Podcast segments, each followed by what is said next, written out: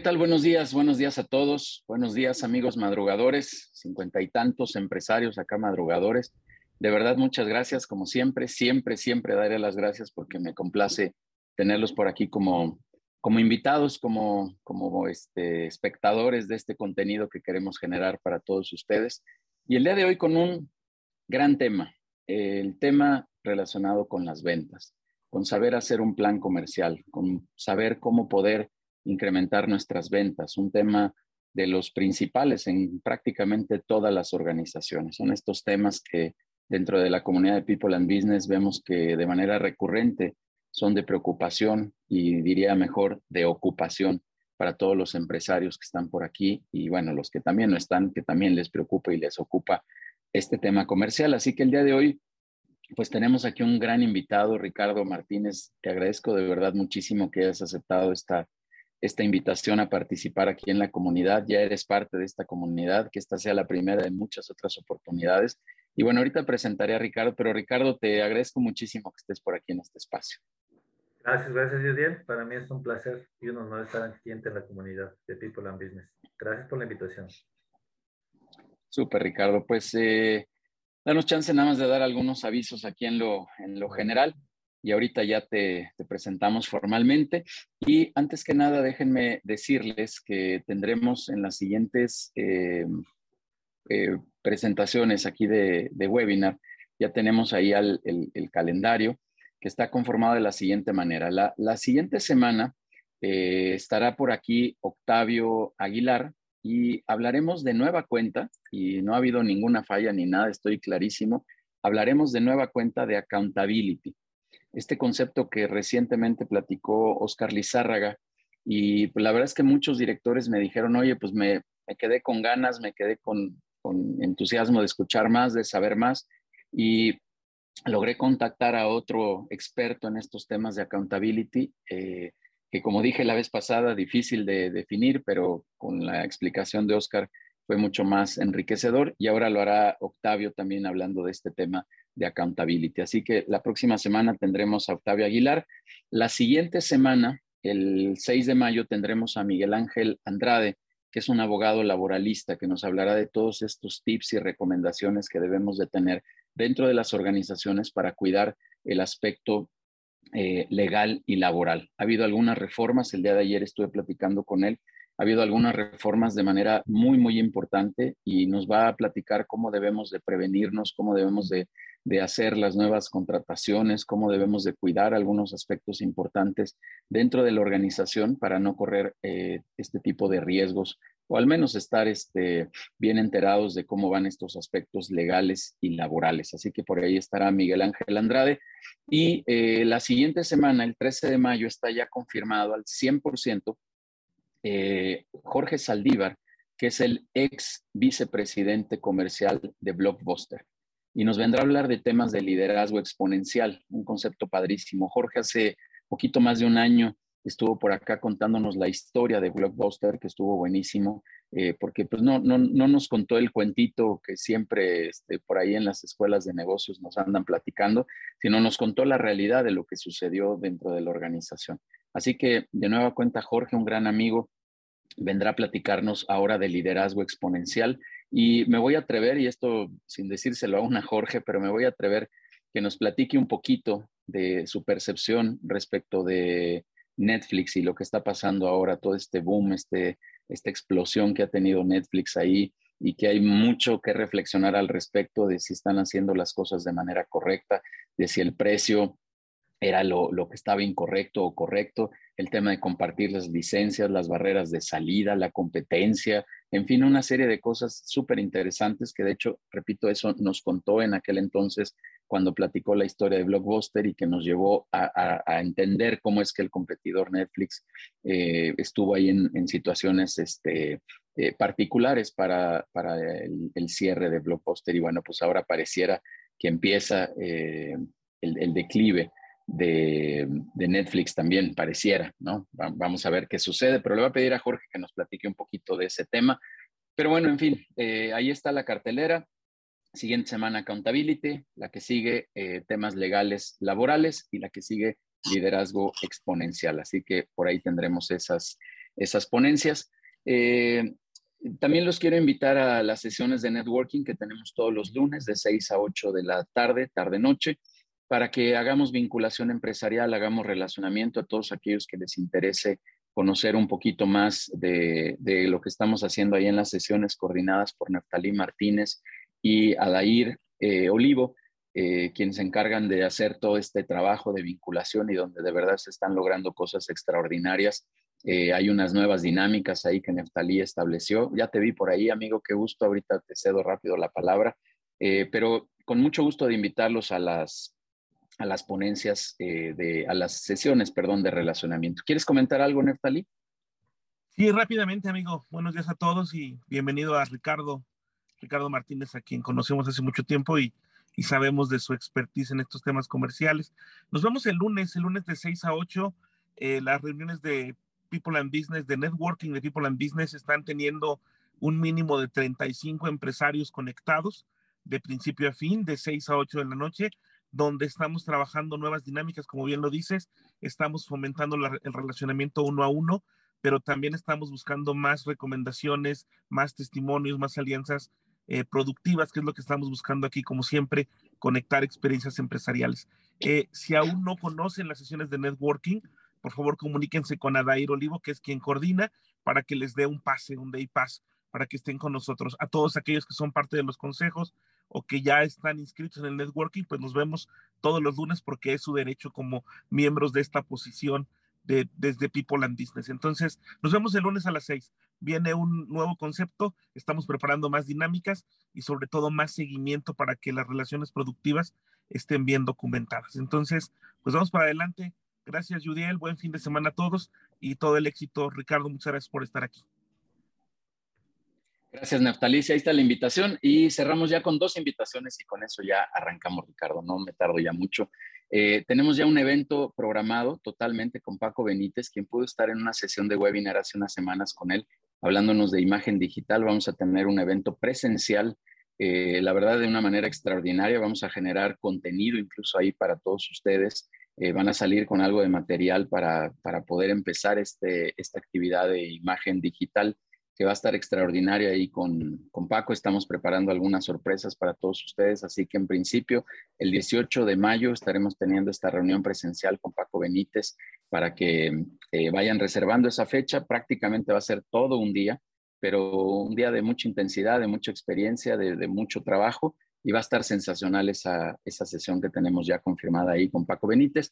Y cierro eh, diciéndoles que todos tienen también una cordial invitación para los, eh, eh, las sesiones de consejo directivo, esas sesiones donde ayudamos empresarios a, a, a deshebrar, a, manejar de mejor manera, a encontrar una solución para los dilemas que tienen en su negocio. Así que quien decida, eh, quien le gustara participar en, en, una de estas sesiones de consejo directivo, pues tienen una cordial invitación. Ya vi que están por ahí los datos de Denise y de Adair para que nos escriban y con mucho gusto les hacemos llegar esa, esa invitación a un consejo directivo. Así que, pues vamos a darle para adelante. Ricardo, de verdad, nuevamente, muchísimas gracias. Y bueno, eh, reitero que este tema comercial siempre es un tema eh, súper, súper necesario dentro de, nuestras organizaciones.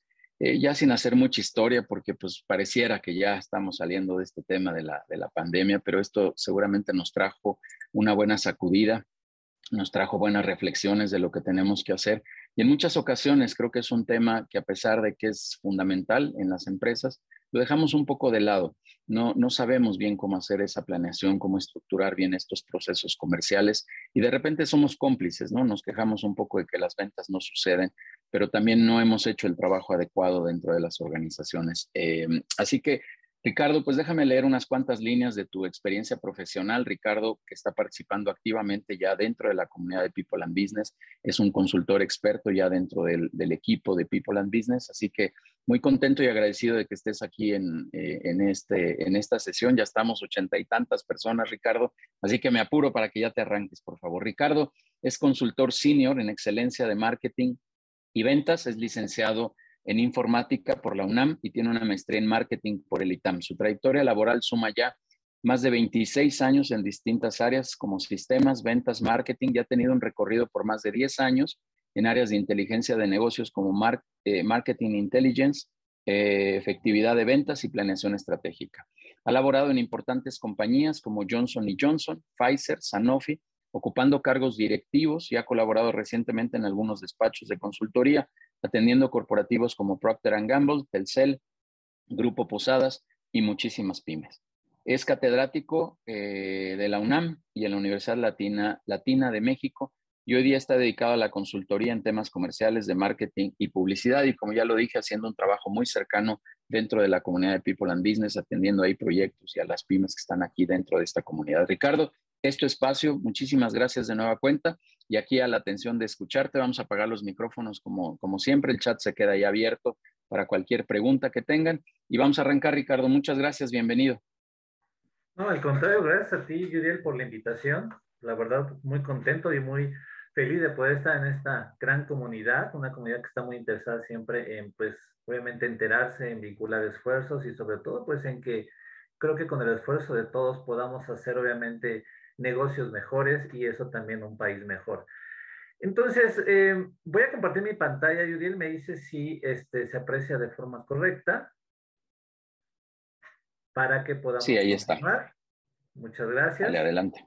Bueno, este, nuevamente gracias y espero que esta charla eh, que vamos a tener, que espero que así sea, eh, pues pueda a ustedes traerles obviamente algún, algún tema que sobre todo muchas veces no deja dormir, ¿no?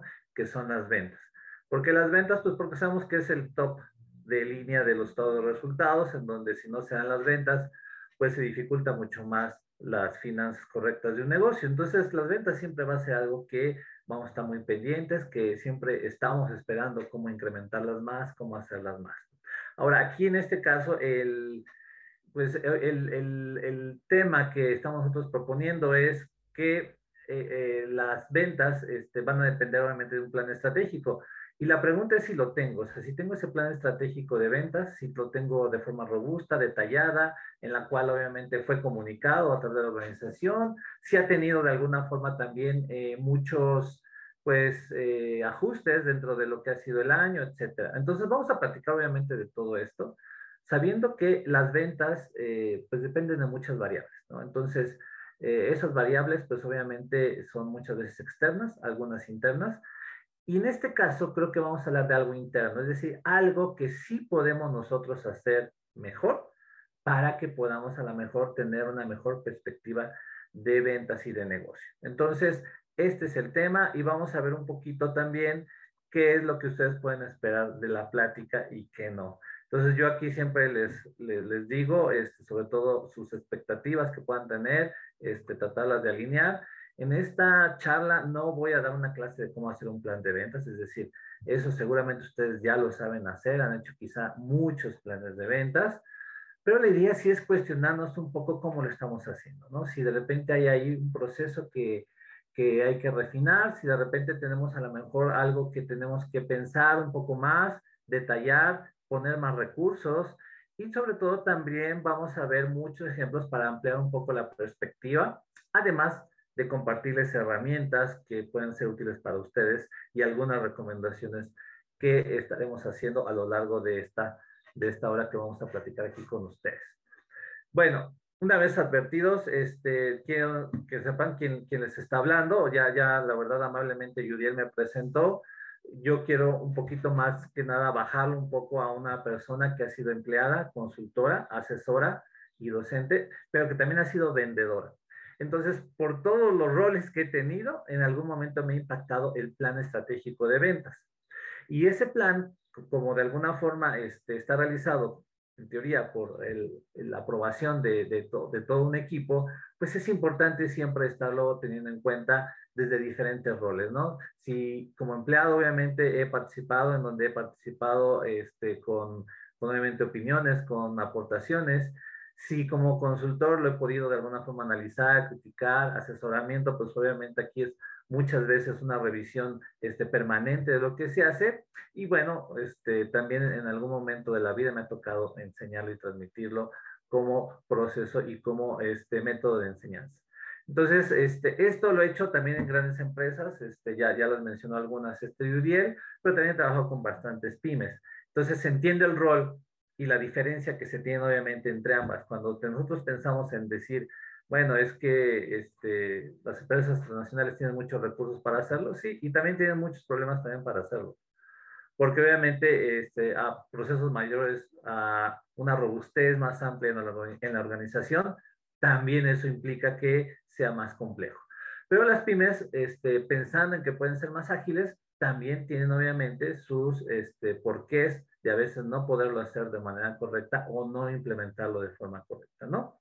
Entonces, esto lo, lo he aprendido este, en cerca de más de 10 años en unas áreas que se le llama Commercial Excellence, que es básicamente aquellas que son áreas de soporte que revisan todos sus procesos, tanto de marketing como de ventas, para saber obviamente cómo eficientar cada vez más los procesos. Entonces es ahí en donde nos metemos mucho para tratar de ver cómo hacer mejor las cosas. También este, he dirigido muchos equipos este, multinacionales. Esto se los comento porque la misma problemática que sufrimos en México se sufre en toda Latinoamérica, se sufre inclusive, puede decir, en el resto del mundo, Estados Unidos, Asia, Alemania. A pesar de que ustedes digan, oye, pero es que ellos se ve que hacen mejor las cosas, sí, ya diremos en qué sí y en qué no hacen mejor las cosas.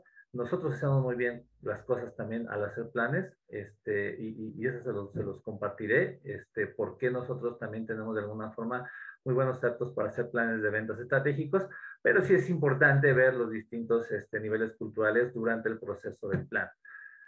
También este, puedo decirles que este, me he equivocado muchas veces, eso es sin lugar a dudas parte de, de todo, de todo trabajo, de toda este, pues, experiencia. Si queremos ir mejorando, pues tenemos que equivocarnos, ¿no?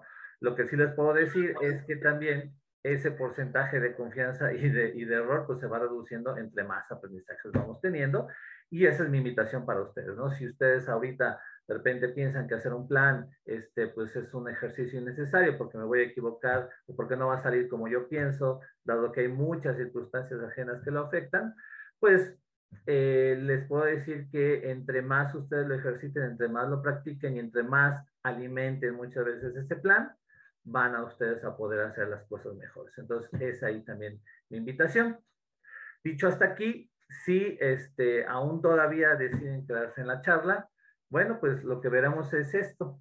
Vamos a tener un plan este, estratégico de venta revisado el por qué tenemos que hacerlo, por qué hay que de alguna forma pensar en hacer un plan. Este, hablaremos de cómo se puede organizar.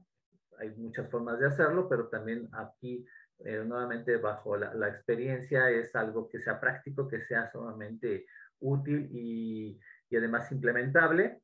Y después, ¿qué vamos a hacer con ese plan? Porque no se hace un plan para tenerlo en el escritorio, se hace un plan, obviamente, para que sea implementado en todos. Entonces, esto es lo que veremos a partir de estos minutos.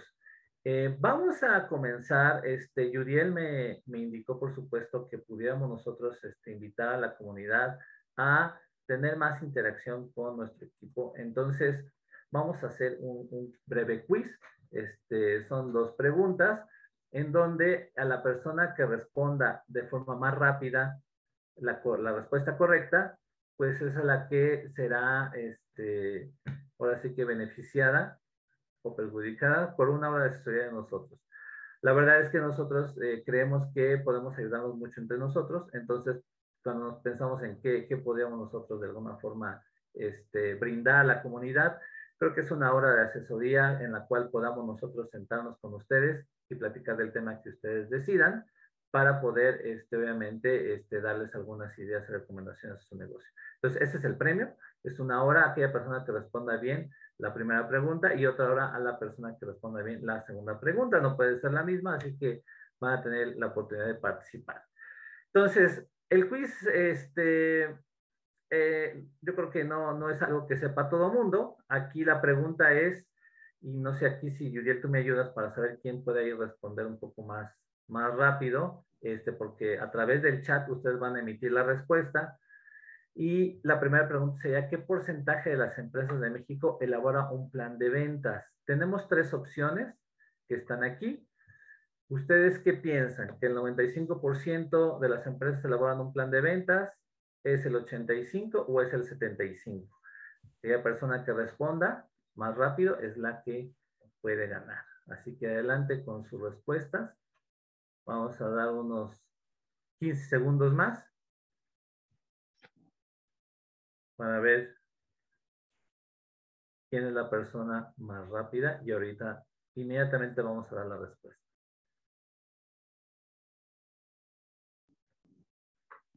Muy bien, vamos a dar la respuesta.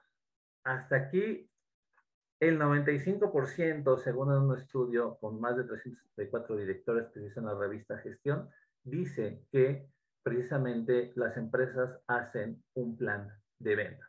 Entonces, hasta aquí, creo que es un eh, número que en lo personal yo pensaba un poco más pesimista. Creo que el 95% este, es, estamos hablando que de 20 empresas, 19 están haciendo un plan de ventas, lo cual pues obviamente no es tan malo aparentemente, ¿no?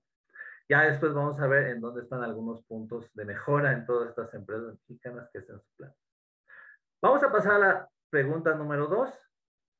La pregunta número dos, que estén listos ahí con el chat, es de qué porcentaje de las empresas de México no establecen recursos para realizar la planeación de ventas. Aquí se tiene que entender que para hacer una planeación de ventas se deben de poner recursos ahí. Es decir, vamos a ver qué recursos como recursos, pero qué porcentaje de estas empresas creen que no establecen recursos para realizar la venta. Nuevamente tres opciones, 85%, 60% o 55%.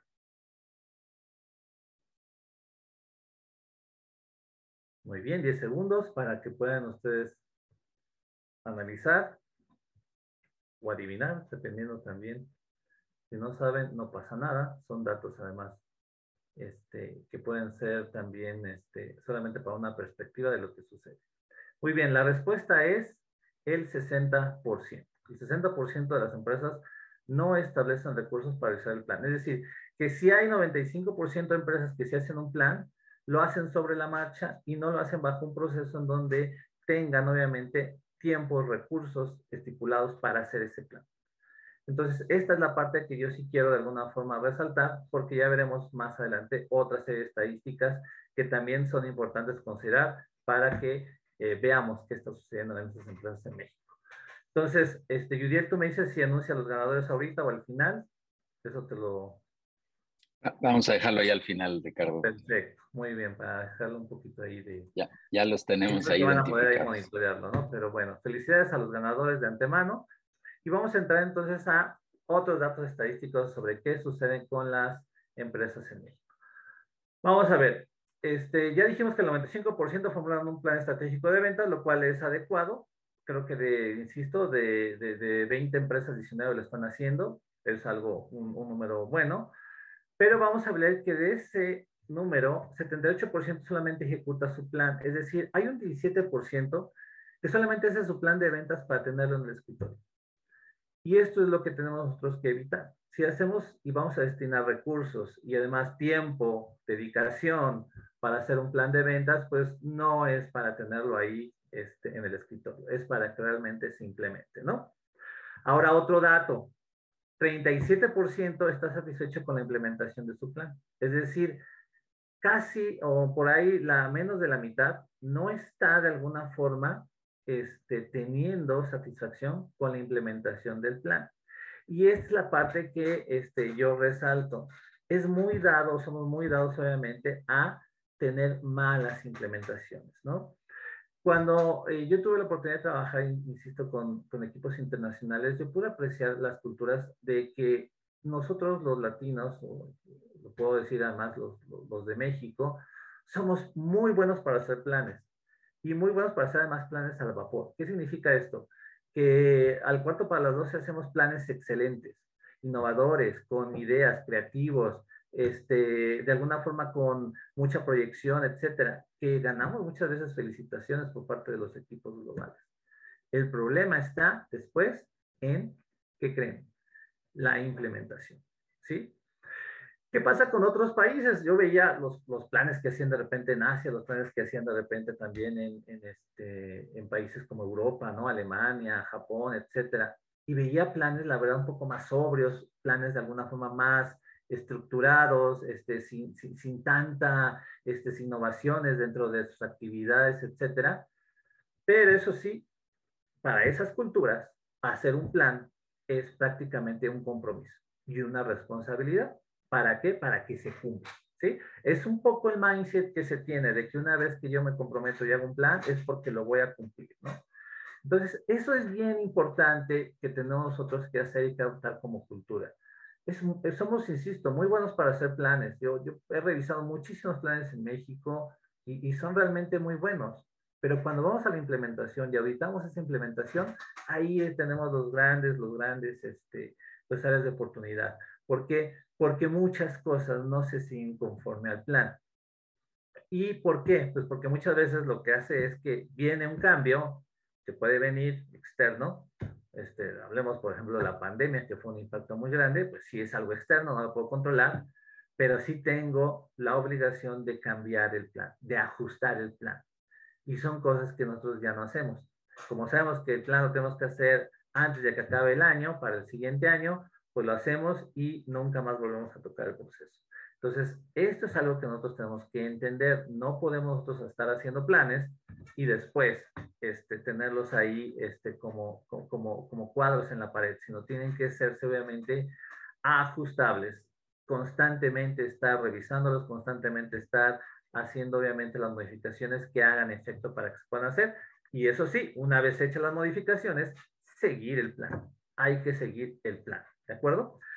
El 51%, fíjense que dicen que formó una estrategia mediante un proceso formal y participativo, es decir, sí hay de alguna forma eh, la intención de que se involucre a la gente, pero también más de la mitad de las empresas no involucran, es decir, en, este, en este aspecto a la empresa, es decir, tiene que pasar un plan de ventas por todos los niveles.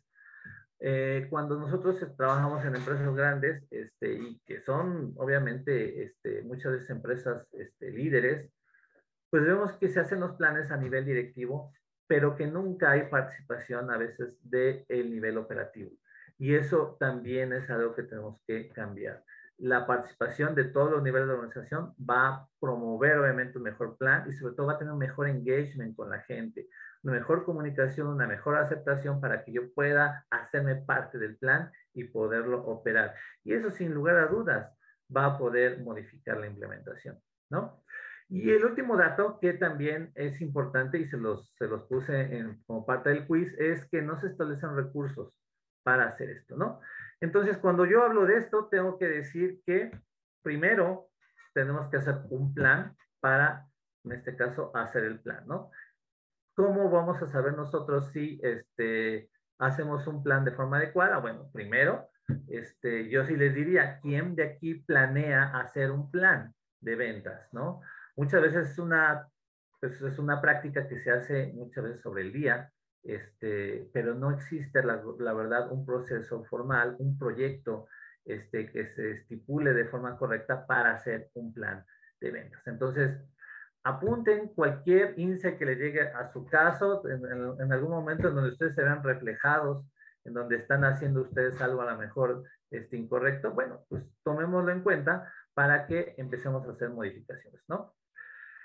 Aquí es donde voy a entrar a la parte de qué consideraciones debo de tener para hacer un plan. Como les dije, hay que hacer un plan del plan.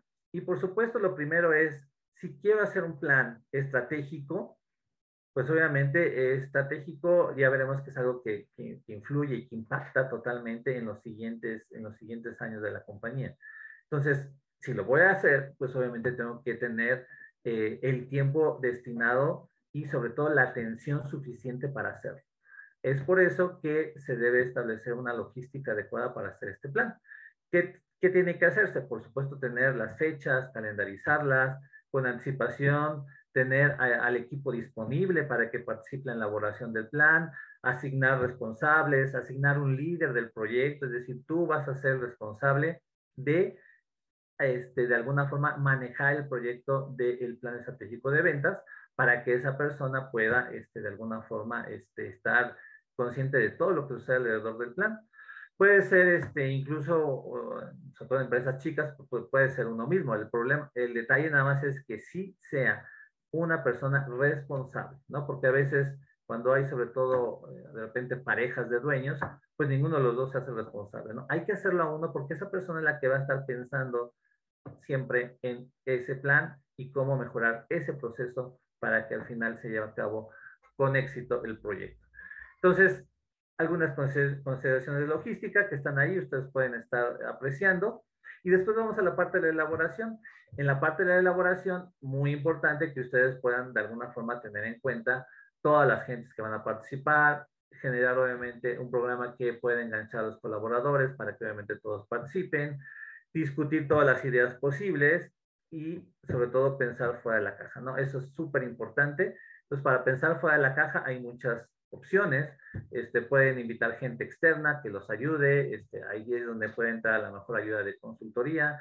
Ah, puede entrar también a la mejor gente que sea referencia para ustedes, inclusive consumidores, clientes, etcétera, que de repente los puedan ayudar a ustedes a estar mejorando muchas veces esas ideas que van saliendo. Y por supuesto, generar minutos de acuerdos, cosas que también a veces, como es algo este, pues que me ocupa y lo veo como una talacha, pues a veces no hago las minutas y no hago los acuerdos. Eso es súper importante porque si no, están rediscutiendo muchas veces las mismas cosas o no se supo quién quedó como responsable al final de cada cosa. Otro punto es los entregables. ¿Qué va a ser al final? Es decir, ¿qué vamos a tener al final? Hay que dibujar esa idea, ¿sí? Tratarla de tenerla sumamente clara para poder establecer qué va a ser de alguna forma este, lo que vamos a esperar como plan al finalizar, ¿no? Y después, como mencioné, el post-plan, las actividades post-plan, que son revisiones de avances, progresos y el monitoreo del desempeño de este plan, si se están cumpliendo las actividades, si están cumpliendo los tiempos, qué barreras pueden estar existiendo para poder a lo mejor realinear las actividades. Entonces, esto es, primero, hagan un plan del plan. Así que eso es súper importante. Después, voy a entrar ya al tema de plan estratégico, ¿no? Aquí es donde yo quiero un poquito mencionarles que cuando yo hablo de un plan estratégico, por supuesto toco la palabra estrategia, ¿no? Entonces, aquí hay una definición de Alfred Challenge, en donde dice la estrategia, pues es un, obviamente un proceso a largo plazo, que obviamente va a emprender la asignación de metas para que se puedan hacer los logros que, que estamos esperando. Perfecto, eso está bien. Pero después tengo que diferenciar qué va a ser mi estrategia y qué van a ser también mis tácticas y qué va a ser lo operativo. Y eso es sumamente importante porque todo va enlazado. No hay un plan estratégico sin tácticas, ni tampoco puede haber un plan táctico operacional sin estrategias. Si no están amarrados, si no están este, bajo el mismo vértice, eso va a ser de alguna forma un problema. Cada estrategia es actividades obviamente muy generales, ya lo vimos ahí, que requieren bastante planeación, incluso requieren tener una muy buena investigación, porque es lo que nos va a marcar el rumbo, ¿sí? Imagínense que es como fijar eh, el faro hacia donde vamos a querer ir en nuestro, en nuestro barco, ¿no? Entonces, eso es sumamente importante, pero después es también importante que nosotros veamos cómo vamos a llegar ahí. Es decir, qué actividades puntuales concretas van a estar ahí para poderlo hacer, ¿no? Y en la parte operacional, que yo a veces también las divido, porque a veces las tácticas nos quedamos a nivel táctico, pero en la táctico pues a veces quedan muchas ambigüedades. Entonces, si es posible hacer algo más operacional del qué, cómo, cuándo, quién, dónde y con qué, va a ser todavía mucho mejor. Y vamos a ver aquí algunos ejemplos. Bueno, entonces, si yo entiendo esta parte, este, creo que puedo entender el ejemplo. Aquí es un, ejemplo que, que yo tomé de, de algún caso en donde mi estrategia va a ser atraer 30% de nuevos contactos potenciales para obviamente, este, son clientes que no conocen mi producto y quiero hacerlo a través de un plan digital, ¿no? Esto en 2022, 2024, muchos de ustedes están haciendo esto. Esa es una estrategia adecuada, por supuesto, pero después tenemos que irnos más a la táctica y después tenemos que irnos más, como puede verse, a lo operacional, ¿no? Entonces, todo eso tiene que estar alineado, tiene que estar bajo una umbrella que vamos a ver cómo construir eso más adelante. No sé si hasta aquí hay alguna duda, este, mi querido Yudiel. Eh, Ricardo, no duda, hay un par de comentarios por acá. Mira, Elisa nos dice, muchas veces hacen el plan sin contemplar los recursos o la viabilidad y por eso no se concluye o se implementa. Y Marina nos dice, quizá el exceso de responsabilidades que no permiten dar seguimiento a los compromisos. De acuerdo. El primer comentario sí es exactamente la viabilidad, es sumamente importante. Hay que ver realmente y hay que ser realistas en qué vamos a poder cumplir y qué no vamos a poder cumplir. Sabiendo lo que les dije, o sea, no es hacer el plan por el plan, es hacer un compromiso, ¿sí? De una visión del futuro que queremos tener hacia adelante. Entonces, si queremos hacer eso, por supuesto tenemos que ser algo alcanzable, porque si no, obviamente va a ser algo frustrante, uno no cumplirlo, y si me frustro y si veo que es inalcanzable, pues simplemente veo que es un ejercicio necesario tener una idea que no va a suceder. Entonces, sí, son planteamientos que tienen que hacerse para hacerlos ejecutables, para hacerlos implementables. Si no, es obviamente pues, innecesario, ¿no? Pero hay cosas que ahorita vamos a ver que no podemos hacer, pero no sabemos si en cinco años las vamos a poder estar haciendo. Eso es muy diferente. una cosa es que yo ahorita planeé que con mis limitaciones y con mis barreras en este 2022, pero pensando que en 2026 yo voy a tener otra corporación, un negocio más fluyente, más frondoso, que pueda de alguna forma también permitirme más oportunidades y obviamente a lo mejor más este, actividades que, que puedan este, ser ahorita inalcanzables. Pensar que ahorita son inalcanzables. ¿no? Pues muy bien, muchas gracias. Este, sigan participando en el chat. Este, vamos a estar aquí interactuando con, con Yuriel para cualquier tema o pregunta que vayan teniendo. Ahora vamos a entrar a esta parte de los componentes del plan estratégico de ventas. Eh, nuevamente, esto este, va a haber modelos que ustedes van a ver en internet, en, en libros, en los gurús de, de, de marketing este, o de ventas que pueden ser los más sencillos o más complejos. Para mí, en mi experiencia, este es el modelo que es para mí de alguna forma práctico, que no requiere de mucha, mucha este, detalle y que sí me da alguna perspectiva de qué es lo que voy a buscar al final, ¿no? Tengo que empezar por una misión, vamos a ver por qué una misión y, una visión, los objetivos, que al final de cuentas son objetivos muy tangibles que tengo que tener, muy dedicados al negocio, como el margen de utilidad, como las ventas esperadas, como el crecimiento en clientes, etcétera. Pero tiene que haber una fase que muchas veces brincamos, que es la de análisis interno y externo. Ya entraré ahí para obviamente tener esa profundidad. Eh, al final, ya con estos tres primeros pasos es donde yo creo que puedo ya entonces sí elegir una estrategia, tener una estrategia de selección. Y una vez tenido las estrategias, hay que pasar a la parte, como les decía, táctica y operacional, porque si no sucede eso, entonces vamos a tener también muchos, muchos detalles y muchas, este, eh, pues, ineficiencias a lo largo del proceso. Entonces, empiezo por la primera, ¿no? ¿Por qué una misión? La razón prácticamente en este caso de la, de la misión es que eh, tenemos nosotros que tener este, una cultura de trabajo y sobre todo también una razón de ser. Y ustedes cuando crearon su negocio tenían una razón de ser, ¿no? Sé que muchos a lo mejor en un momento crearon su negocio, pues para obviamente generar recursos, este, para este, poder de alguna forma cumplir una meta, este, quizás este, personal, tal, estoy de acuerdo, pero al final, este, todos los que participan en esta empresa o van a participar en esta empresa, porque muchas veces no pensamos en que el día de mañana va a lo mejor haber mucha gente participando en su empresa, pues tienen que tener obviamente una misión. Y esa misión es que sepan ustedes perfectamente claro cuál es lo que quieren alcanzar. Eh, hay muchas misiones que ustedes seguramente en grandes empresas es ser la empresa número uno en streaming, ¿no? Por supuesto, ¿no? Es, es una misión bastante ambiciosa, pero puede obviamente lograrse, ¿no? Y sobre todo es parte de que no lo tengo que hacer en este año. Puedo hacerlo en 5, 6, 10 años. Ahí sí puedo ser la número uno. Eso ya dependerá de cómo yo tenga mis expectativas. Pero es muy importante que exista esa misión.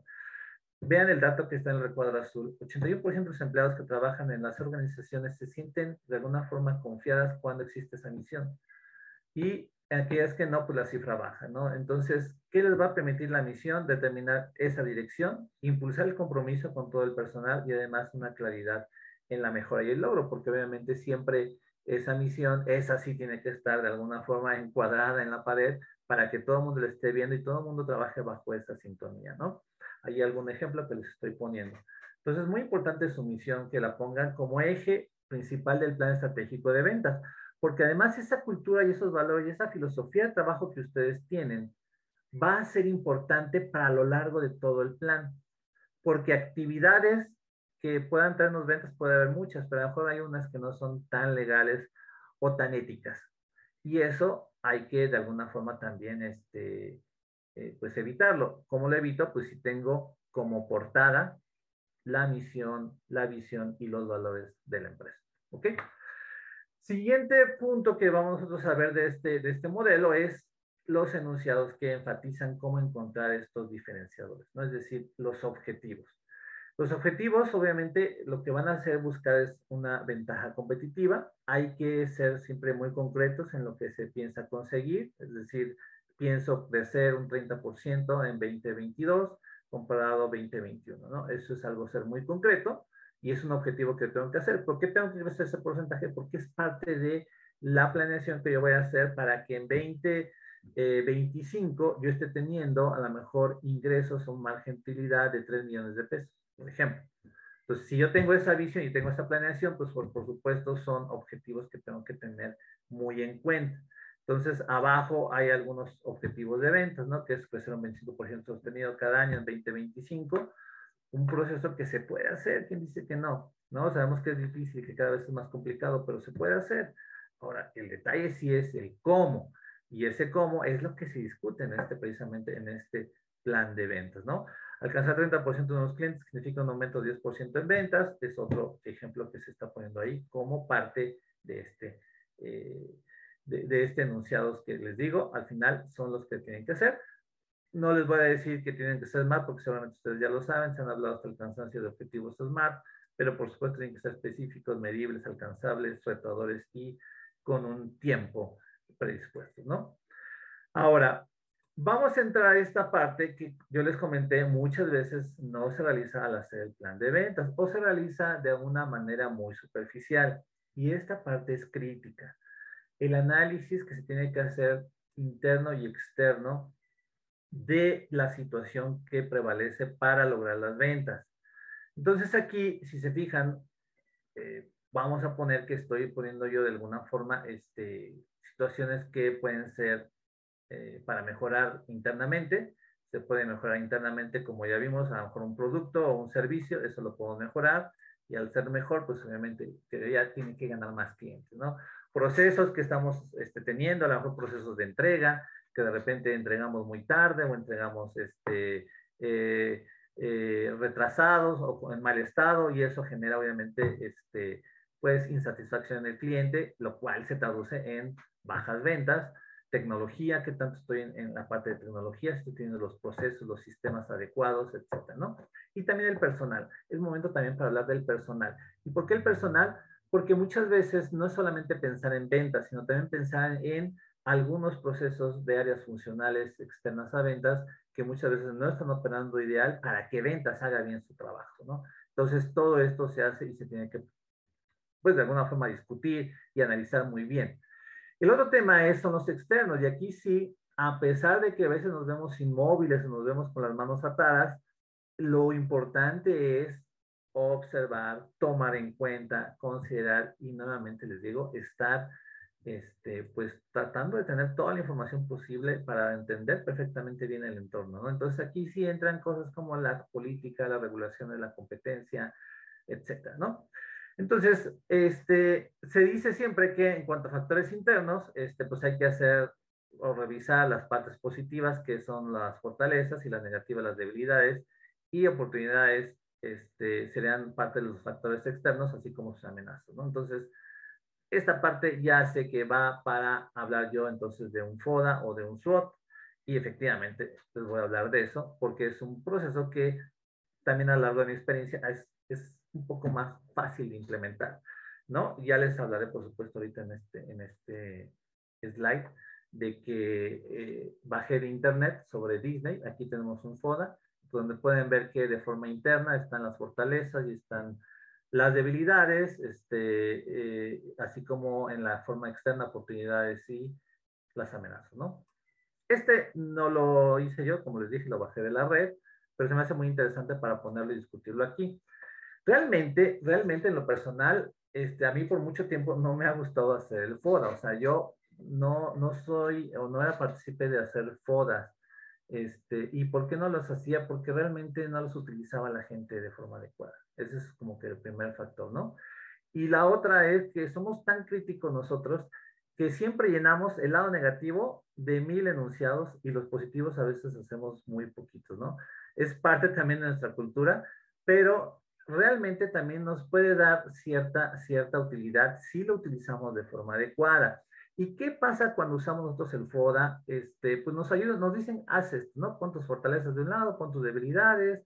En cuanto a las cosas externas, los vas a llamar tú este, oportunidades a las positivas y amenazas a las negativas. ¿De acuerdo? La gente lo pone todo eso. ¿Y ahora qué hacemos con esto? Ah, pues de aquí tú te vas a dar cuenta que puedes hacer, efectivamente, pero ¿qué es el, la parte del ejercicio que falta? Pues obviamente los cruces que se pueden hacer entre los cuadrantes. Para mí esa es la parte enriquecedora. Es decir, si yo puedo lograr cruzar los enunciados en las cuadrantes es donde puedo encontrar las oportunidades. ¿Y aquí qué sucede? Efectivamente, las amenazas como pueden ver ahí en el caso de Disney, según este FODA, pues es que tiene un aislamiento en América, ¿no? Un aislamiento en América significa que pues, a lo mejor no están teniendo todo el, peso adecuado que quieren en América. Y lo que van a buscar en este caso, entonces, es que puedan a lo mejor este, eh, tener un plan que eso pues se contrarrestre y que pueden tomar en cuenta pues sus fortalezas, como es a lo mejor que tiene una marca bastante reconocida, de mucho poder, en donde obviamente vale muchísimo dinero y todas las asociaciones con Disney pues regularmente son positivas, en lo general son positivas. Entonces esa es una gran ventaja que tiene en este caso Disney. Pero por otro lado también la competencia y la innovación, es decir, tienen un equipo que dicen que son competentes e innovadores. Bueno, si tienen este equipo, pues sáquenle provecho para tratar de cubrir esa amenaza de aislamiento en América, ¿no? Entonces, así es como de alguna forma sí puede ser útil, en este caso, este, este, FODA y poder hacer a lo mejor campañas, por supuesto, que, que buscan expandirse en cuatro continentes más. Y ahí trataremos obviamente de abrir mucha, tendremos mucha apertura para hacer cosas distintas y cosas diferentes. Entonces, es por eso que el FODA nuevamente sigue siendo vigente si, insisto, se aplica de forma correcta, ¿no? Ahora, otra herramienta que les puedo compartir precisamente para los análisis es la matriz muchas veces que vemos de potencial contra penetración del cliente. Aquí esta matriz la explico. Eh, en la parte eh, de los puntos rojos que están viendo son los clientes y los clientes para nosotros, para mi compañía en este caso, tienen un valor. Es decir, tienen un valor por parte de su potencial de ventas. ¿Cuál ¿A qué le llamo yo ese potencial de ventas? A todo lo que ellos pueden comprar de la categoría. Si yo le estoy vendiendo, por ejemplo, refrescos a un restaurante, ese restaurante a lo mejor tiene un potencial de compra de, voy a poner un número, ¿no? 200 mil pesos este, mensuales en refrescos, suponiendo.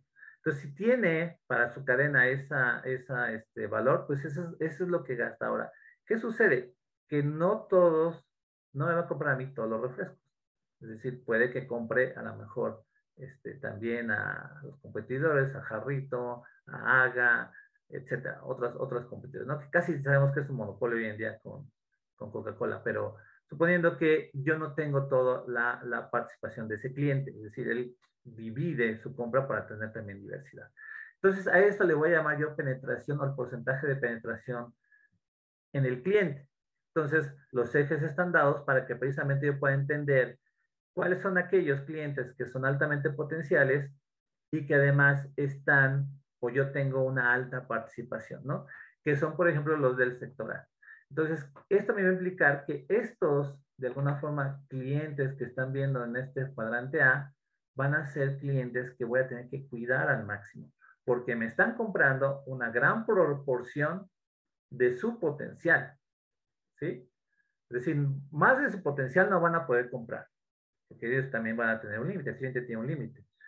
Pero de ese potencial a mí me están, la verdad, dando una gran, una gran rebanada, ¿no? ¿Qué pasa con los del cuadrante B? Que esos tienen un gran potencial, son clientes fuertes, ¿sí? Poderosos, pero que no estoy yo penetrando adecuadamente. Es decir, no tengo yo, o no me han comprado, o no he podido facturarles gran, gran este, participación. Y en el caso de los C, pues son clientes chicos que pues yo les vendo, digo, me hacen número, muchas veces hacen, hacen el número, ¿no? Pero también no me van a cambiar los resultados al final de cuentas. Si clientes chicos con bajo potencial, el hecho de que les venda un poco más, pues como su potencial es muy bajo, pues no puedo tampoco venderles demasiado. Y eso no me alcanza muchas veces para los eh, objetivos, sobre todo que yo estoy teniendo a largo plazo. Entonces, ¿qué tengo que hacer yo? Pues pensar mucho en cómo tener a los clientes B de mi lado, ¿no? Por eso hago la flecha ahí para que hay que pasar estos clientes B al lado A. Y también olvidarme un poco de los clientes D, porque los clientes D tienen bajo potencial, no me compran, no me debe de quitar el sueño, ¿no? No me debe de quitar el sueño a estos clientes y sí pueden incluso, este, pues, distraerme, porque a veces son clientes que, pues, dan un poquito más de, lata, ¿no? Entonces, esta parte la, la tengo que eh, entender para que así pueda yo a lo mejor también poder sacar estrategias. ¿Cómo puede ser? Pues bien, si por ejemplo los clientes A, ¿qué tendría o qué comportamientos tengo que tener? Pues obviamente fidelizar a estos clientes, que, que no se vayan nunca de mí, este, de mi lado, que siempre estén conmigo. Este, son parte del sostén de la empresa, es decir, estos clientes hay que cuidarlos con todo, ¿no? Y hay que tener, por supuesto, mayor inversión. Otra oportunidad que tenemos con estos clientes es la diversificación. Yo ya les estoy vendiendo, por ejemplo, en el caso de los refrescos, yo les estoy vendiendo tres categorías de refrescos, el refresco de cola, el de manzana y el de toronja. ¿Cómo puedo vender más? Ah, pues a lo mejor puedo venderle jugos, a lo mejor puedo venderle agua, este, embotellada, etcétera. O sea, puedo yo incrementar la categoría y es donde yo tengo que ampliar mi portafolio con estos clientes. Y después estos clientes, como me están comprando, quiero pensar que están contentos conmigo, que están contentos con mi servicio y con mi producto. Entonces, si eso está sucediendo, por supuesto que puedo convertirlos yo en lo que le llamamos evangelizadores de mi marca, ¿sí? Es decir, que ellos después puedan hablar muy bien de mí a otros clientes para que pueda yo de alguna forma este, tener mucha mejor este, imagen ante los clientes que actualmente no me compran. Ahora, esa es una actitud, ¿no? yo les decía, al cliente A es como, obviamente, este, la novia que tengo de dos, tres años, ¿no?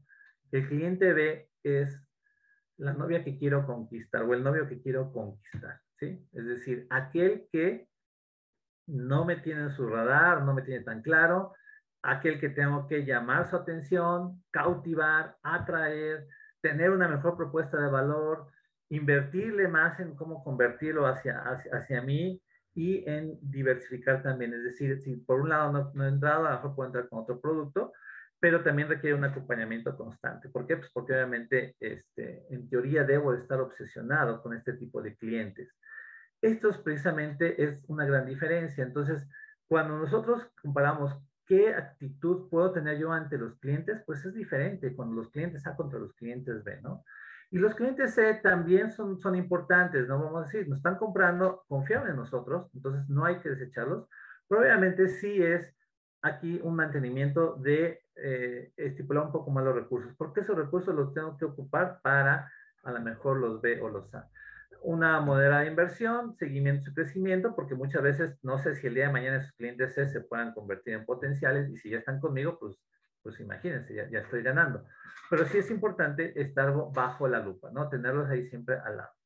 Los clientes de, aquí sí yo diría, poca o no la inversión, este, por reducción de costos de servicio, porque no estamos de alguna forma este, eh, teniendo, o esto es de enfoque, si los negocios son así, en el momento en que yo me enfoque, sobre todo en, en los clientes que me van a dar más, pues voy a tener mucha mayor oportunidad. ¿De acuerdo? Esto es otra herramienta que usted puede usar para tratar de ver cómo pueden ver sus estrategias. Entonces, simplemente ahorita vimos dos, pero hay muchas más que ustedes pueden este, considerar.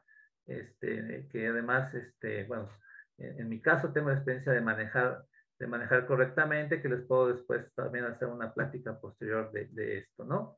Pero voy a entrar entonces ahora sí a la parte de la estrategia a seleccionar. La estrategia a seleccionar que tengo en este caso, pues ya tiene que tener obviamente sí todas esas cualidades para hacer una ventaja competitiva, ¿no? Cuando hablo de ventaja competitiva es generar más valor económico comparado con las empresas rivales. Esa es la finalidad de tener esa ventaja competitiva. Entonces, ¿cómo logro una ventaja competitiva? No se trata de vender por vender, y eso se lo dije al principio. Se trata de hacer una ventaja competitiva, o sea, generar más valor que los demás. Y es por eso que la parte de análisis, que fue la previa, es sumamente importante. Porque si no tengo suficientemente análisis interno y externo, es donde yo puedo de alguna forma quedarme corto en mis planes, actividades y ambiciones. Por eso es muy importante que ustedes esa parte de análisis le dediquen tiempo, le dediquen recursos, este, vean cómo está el mercado, este, compren información si es necesario, este, eh, pueden hacer investigación de mercados, pueden pagar una consultoría, pueden buscar ayuda de muchas formas, pero es sumamente importante que esa sea robusta para que su estrategia obviamente vaya mucho más atinada, ¿no? Pero vamos a pensar que ya, ya la escogí, ya lo vi, en este caso fui con la información que yo tenía y voy a elegir entonces ahora sí la estrategia adecuada, sabiendo cuál es la que va a funcionar, ¿no? Porque la que va a funcionar es la que me va a traer dinero, pues la que no, entonces hay que replantearla o hay que reajustarla para que pueda de alguna forma hacerse, ¿no? Y estos son ejemplos, si se fijan, de ya este, estrategias. Entonces, con los clientes A, suponiendo voy a hacer la estrategia que se llama blindaje. Así le puse yo, así la quise llamar y le voy a decir que voy a ir a, diversificar el uso de productos, ampliar el portafolio y, como le dije, deleitar con un servicio personalizado y proactivo. La pregunta es, ¿actualmente estoy haciendo un servicio personalizado? Pues sí, o a lo mejor no, eso ya lo veremos. Este, pero si no lo tengo que, si no lo estoy haciendo, pues esa es la parte de la serie de tácticas que tengo que hacer para personalizarlo. Con el B, la conquista, porque ahí voy a tener obviamente muchas más acciones que tengo que hacer para presentar una propuesta de valor que genere mayor interés. No, si no me están comprando es porque mi propuesta no está generando el suficiente interés. Entonces, ¿qué tengo que hacer? Revisar esa propuesta de valor a fondo. Tengo que también tener que tener mayor diferenciación del producto con los competidores. Esto se lo tengo que presentar y decirle al cliente. Quizá tenga que mejorar condiciones, por supuesto, de precio, plazo, servicio, hacer muchas demos, generar experiencias positivas o generar mayor conocimiento del cliente. Es decir, a lo mejor hay algo que no estoy conociendo del cliente, entonces tengo que adentrarme más a sus necesidades y sus deseos, así como clientes C que van a hacer la estrategia de mantenimiento o algunas este, estrategias alternas que aquí sí es importante que ustedes también la consideren y muchas veces no lo hacemos las pymes o las pequeñas empresas. ¿Cómo puedo yo simplificar la cadena de valor? Esa es otra estrategia que me puede dar también muy buenos resultados. Es decir, buscar nuevos proveedores, reducir intermediarios, excelencia en procesos y, ¿por qué no, también ver si puedo hacer alianzas estratégicas? Aquí a lo mejor imagínense que hay una empresa que vende este, eh, viajes, es una agencia de viajes, y otra que hace eventos. Muchas veces van vinculados, ¿no? las, las empresas que quieren un viaje con eventos. Entonces ahí pueden hacer una alianza muy interesante y si no tienen que buscarlas, ¿con qué empresas? Si yo vendo cursos de capacitación, bueno, ¿con qué empresas, a lo mejor universidades, puedo hacer alianzas? Esto es lo importante que se tiene que empezar también a, visualizar, ¿no? Y nunca dejen de voltear el lado internacional. Aunque ahorita digan es que yo no quiero meterme en bronca de exportación, hay ya mucha gente que también los puede ayudar para hacer una exportación sin ningún problema y sin ningún detalle, ¿no?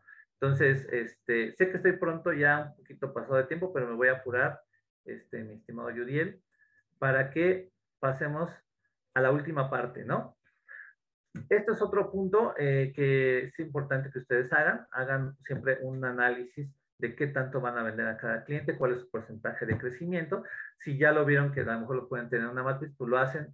Si no conocen al cliente y todavía no llega, pues pongan un, este, un objetivo a, ese, a, ese, a, esos clientes nuevos, cuánto piensan vender con esos clientes nuevos. Pero los que ya los tienen, traten de crecerlos. Esa es una muy buena estrategia. A veces buscamos mucho afuera, cuántos más clientes puedo tener, pero ocúpese también de los que tienen actualmente. ¿Qué tanto yo puedo hacer con ellos hoy en día? Al final, ¿qué busco? Pues sí, tener números que me permitan una solvencia económica en lo futuro. Y por eso tengo que también tener mi proyección hacia futuro, ya con el total, la sumatoria de las ventas, pues tengo que hacer, ver cuántos beneficios me van a dar, cuál va a ser ese margen que voy a tener, sabiendo que voy a estarlo haciendo año con año y sabiendo que además mis estrategias incluso, va a haber unas que son para este año, pero hay unas que se van a llevar dos, tres años.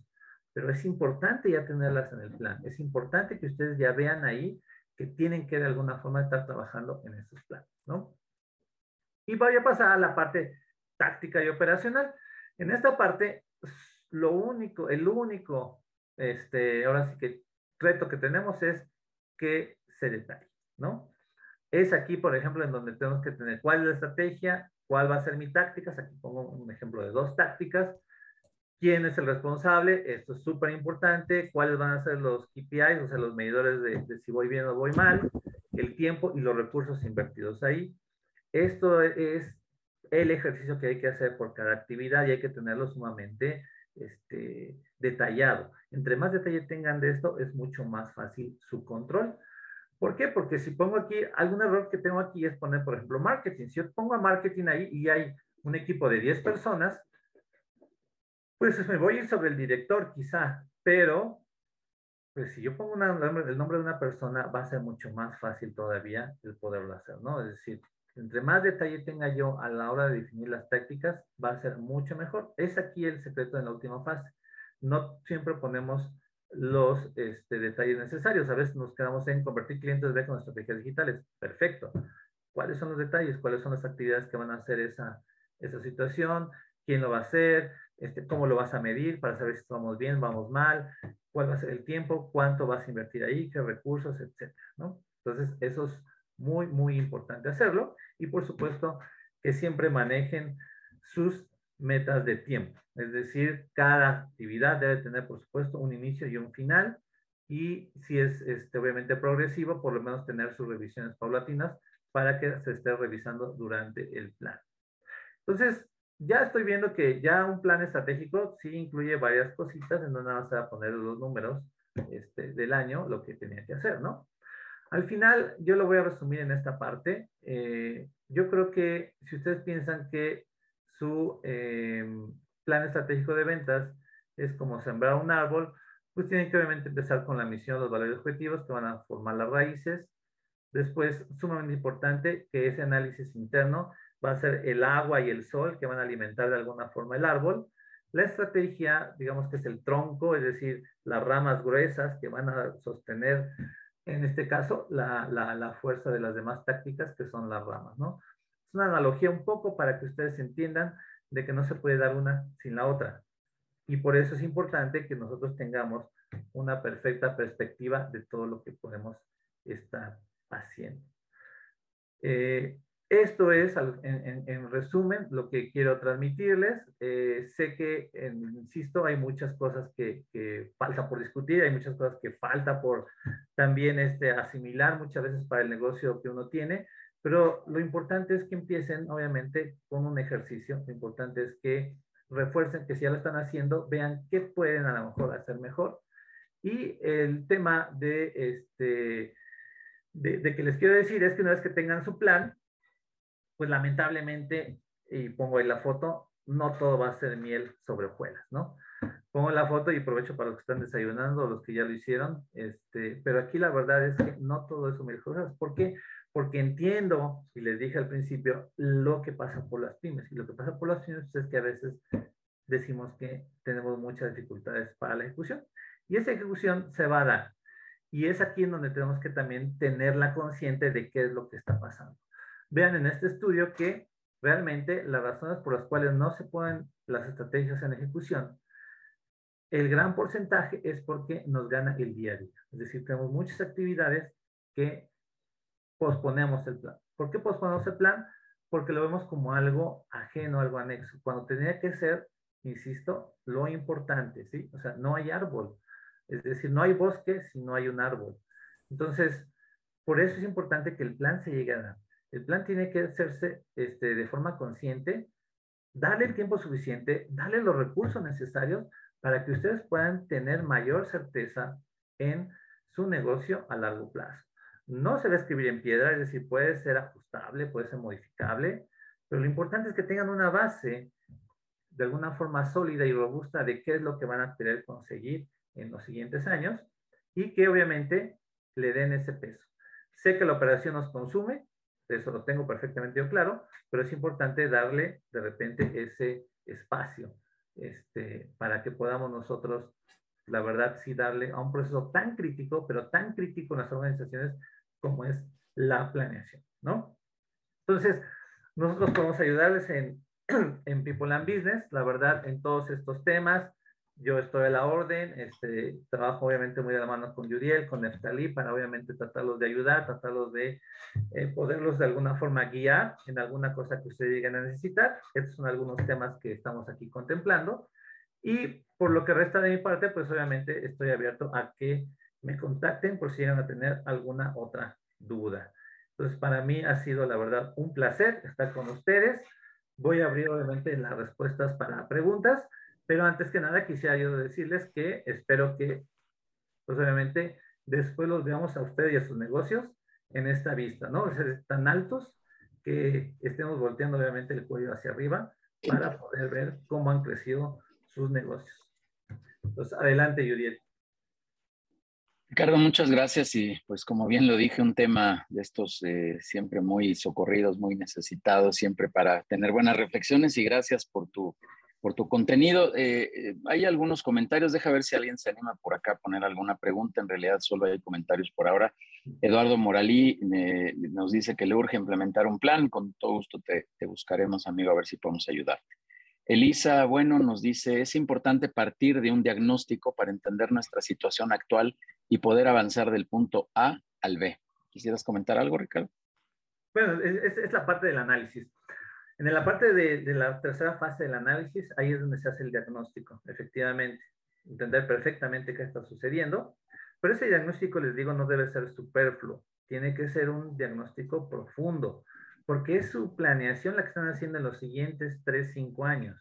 no podemos hacer algo muy por encima. Que no tengo los recursos, mm, pensemos cómo conseguirlos, pensemos cómo ayudarnos de algunas alternativas, eh, demos tiempo obviamente a conseguir información, vinculemos, a lo mejor nuestra meta ahorita no va a ser tanto el vender y conseguir leads, sino en conseguir gente que me proporcione información, que me proporcione asesoría, eso es a lo mejor el tema que tengo que hacer para ese diagnóstico, que tiene que ser sumamente importante y bueno, porque como les digo, es el que va a marcar los siguientes años el plan. Y si yo tengo un plan donde no contemplé información, no hice investigación ni siquiera este, de competidores, no vi el mercado, como cuál es su tendencia, seguramente eso me va a cobrar factura en los siguientes, en los siguientes años. Súper, gracias. Norma Angélica Romero nos dice trabajar con cultura y valores. Así es, eso es indudable. Por eso es la portada de su plan. Pónganlo, pónganlo la verdad en su consideración. Vender se puede de muchas formas. De forma ética, pues ya son menos. Entonces, por eso hay que tenerlo siempre.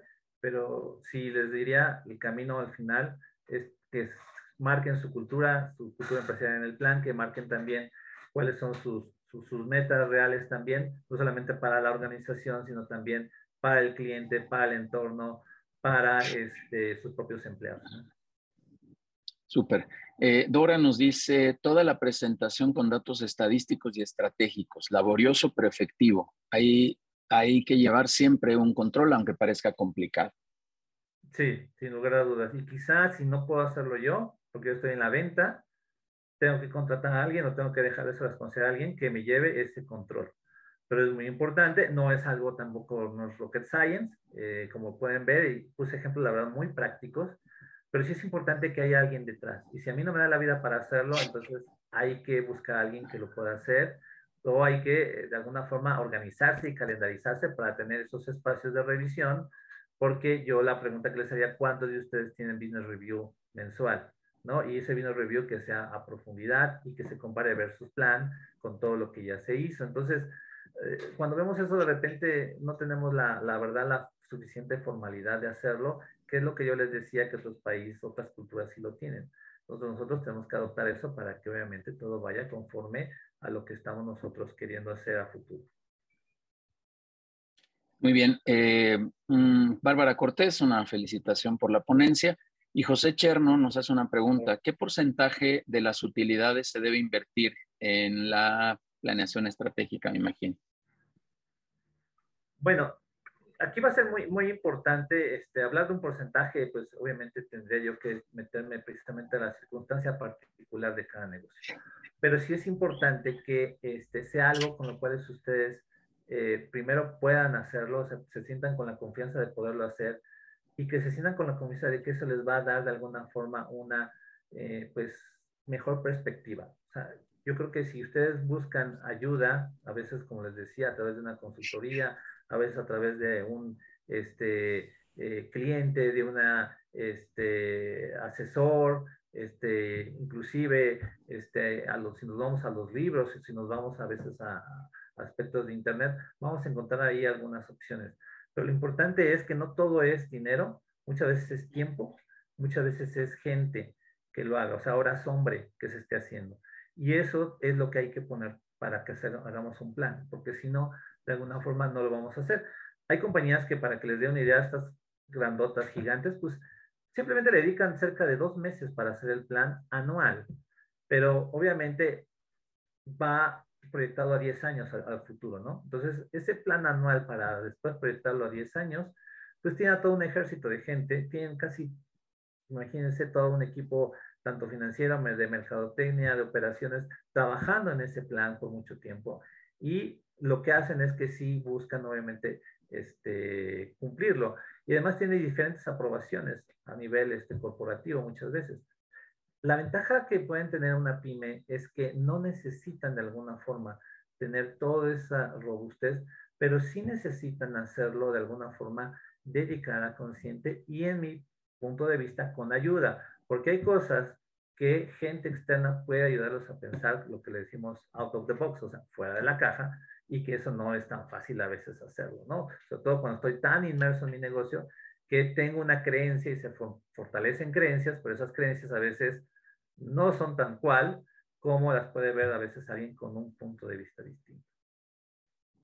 Súper, muchas gracias. Eh, pues ya solamente agradecerle, Eduardo Moralita, felicita, Elisa, bueno, también te, felicita por este contenido. Eh, Fabián Rodríguez, eh, Gabriela Mendoza, también un saludo a ella también, Roberto Gómez, Buenfil, José Guadalupe Villalobos también, muchísimas gracias. Eduardo Morales cierra diciendo, el día con día es un poderoso enemigo. Y pues sí, la verdad es que sí, sí se complica. ¿Sale? Eh, Súper. Y José Cherno, eh, listo, se apunta ya a la consultoría. Muchas gracias.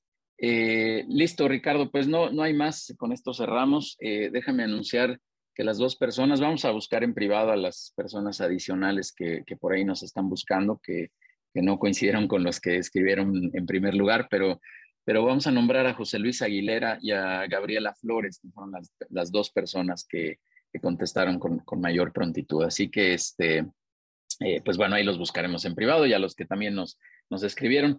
Ricardo, eh, de verdad te quiero agradecer por tu, por tu ponencia, por tu, por tu participación aquí en la, en la comunidad de People and Business. Y pues mira, aunque somos de casa, pero te hago llegar este reconocimiento con muchísimo gusto por, por venir a platicarnos y a, exponer todos estos eh, eh, conceptos, este contenido de alto valor para, para esta comunidad.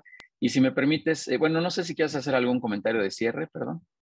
No, nada más, la verdad, agradecer el espacio, la oportunidad, este, desearles a todos, por supuesto, que este, tengan obviamente eh, un, gran año, por, porque obviamente sabemos que, que, está complicado un poco la situación, pero nuevamente estamos para, para, apoyarnos. Esta comunidad creo que es lo que busca y yo feliz de pertenecer a ella y feliz de colaborar con cualquiera de ustedes que necesite de alguna forma un apoyo, una ayuda, un consejo. Por favor, adelante, ¿no? Estamos para eso. Súper. Muchas gracias, eh, Ricardo déjame ya solamente recordarles los, los avisos de, cierre. Los siguientes webinars vamos a tener el próximo 29 de abril a Octavio Aguilar hablándonos nuevamente de accountability, este concepto de verdad súper interesante. Recién tuvimos una sesión, pero ahora con otro ponente vamos a hablar nuevamente de este, de este elemento importante para la cultura organizacional. Tendremos a Miguel Ángel Andrade hablándonos de temas legales, laborales, también estos tips de la reforma o de las reformas que ha habido recientemente eh, que también es fundamental para que los directores estemos ahí al, tanto de cómo manejar todo este tema de contrataciones y afiliaciones de la gente, etcétera, que es fundamental y que, bueno, pues puede terminar costándonos este, mucho tiempo, dinero y esfuerzo, como se dice por ahí. Estará Jorge Saldívar, 13 de mayo, ex vicepresidente eh, comercial de Blockbuster. Nos vendrá a platicar Jorge Saldívar de liderazgo exponencial y repito, le pediré por ahí a ver si nos puede platicar un poquito del caso de Netflix, que pues de verdad tiene que ser apasionante ahí para él y seguro está enteradísimo de lo que, de lo que está pasando ahí en el mercado. Invitarlos a las sesiones de networking que tenemos los lunes de 6 a 8 de la tarde-noche, donde hacemos vinculación empresarial y todos están ahí cordialmente invitados. Quien tenga interés en participar, pues evidentemente escríbanos, por favor. Ahí le pediré a Denise de nuevo, a Dair, que ponga los datos de contacto para que eh, les hagamos una cordial invitación. Y también a las sesiones de consejo, que es pues, el corazón de People and Business, que es estas sesiones donde ayudamos empresarios eh, justo a resolver este tipo de temas, este tipo de dilemas. Ahí Ricardo participa en estos consejos y sabe perfecto que, que pues es, un, es un ejercicio eh, colaborativo, es un ejercicio de retroalimentación conjunta para ayudarnos a ir resolviendo temas y temas y temas que existen en la horizontalidad del, del negocio. Recientemente hablaba con una empresaria, este, Hilda, que le mando un saludo, y me decía que pues sí, que efectivamente no es lo mismo vender tacos que taquerías, una frase acuñada ahí por un experto en franquicias, porque pues los tacos es como tu vertical y la horizontalidad ya es toda la taquería y pues no es lo mismo estar solo en los tacos que en las taquerías y queremos ayudarles a desarrollar sus negocios haciendo este símil, esta analogía, pues ayudarles a desarrollar su taquería su negocio y para eso está aquí People and Business. Les agradezco mucho que estén en estas sesiones de webinar, como siempre. Nos vemos el próximo viernes. Que pasen muy buen fin de semana, que siga habiendo eh, bienestar en todos ustedes, en sus familias y les mando un cordial abrazo eh, a cada uno de ustedes. Que pasen buen fin de semana y estamos ahí en contacto. Hasta la próxima. Gracias.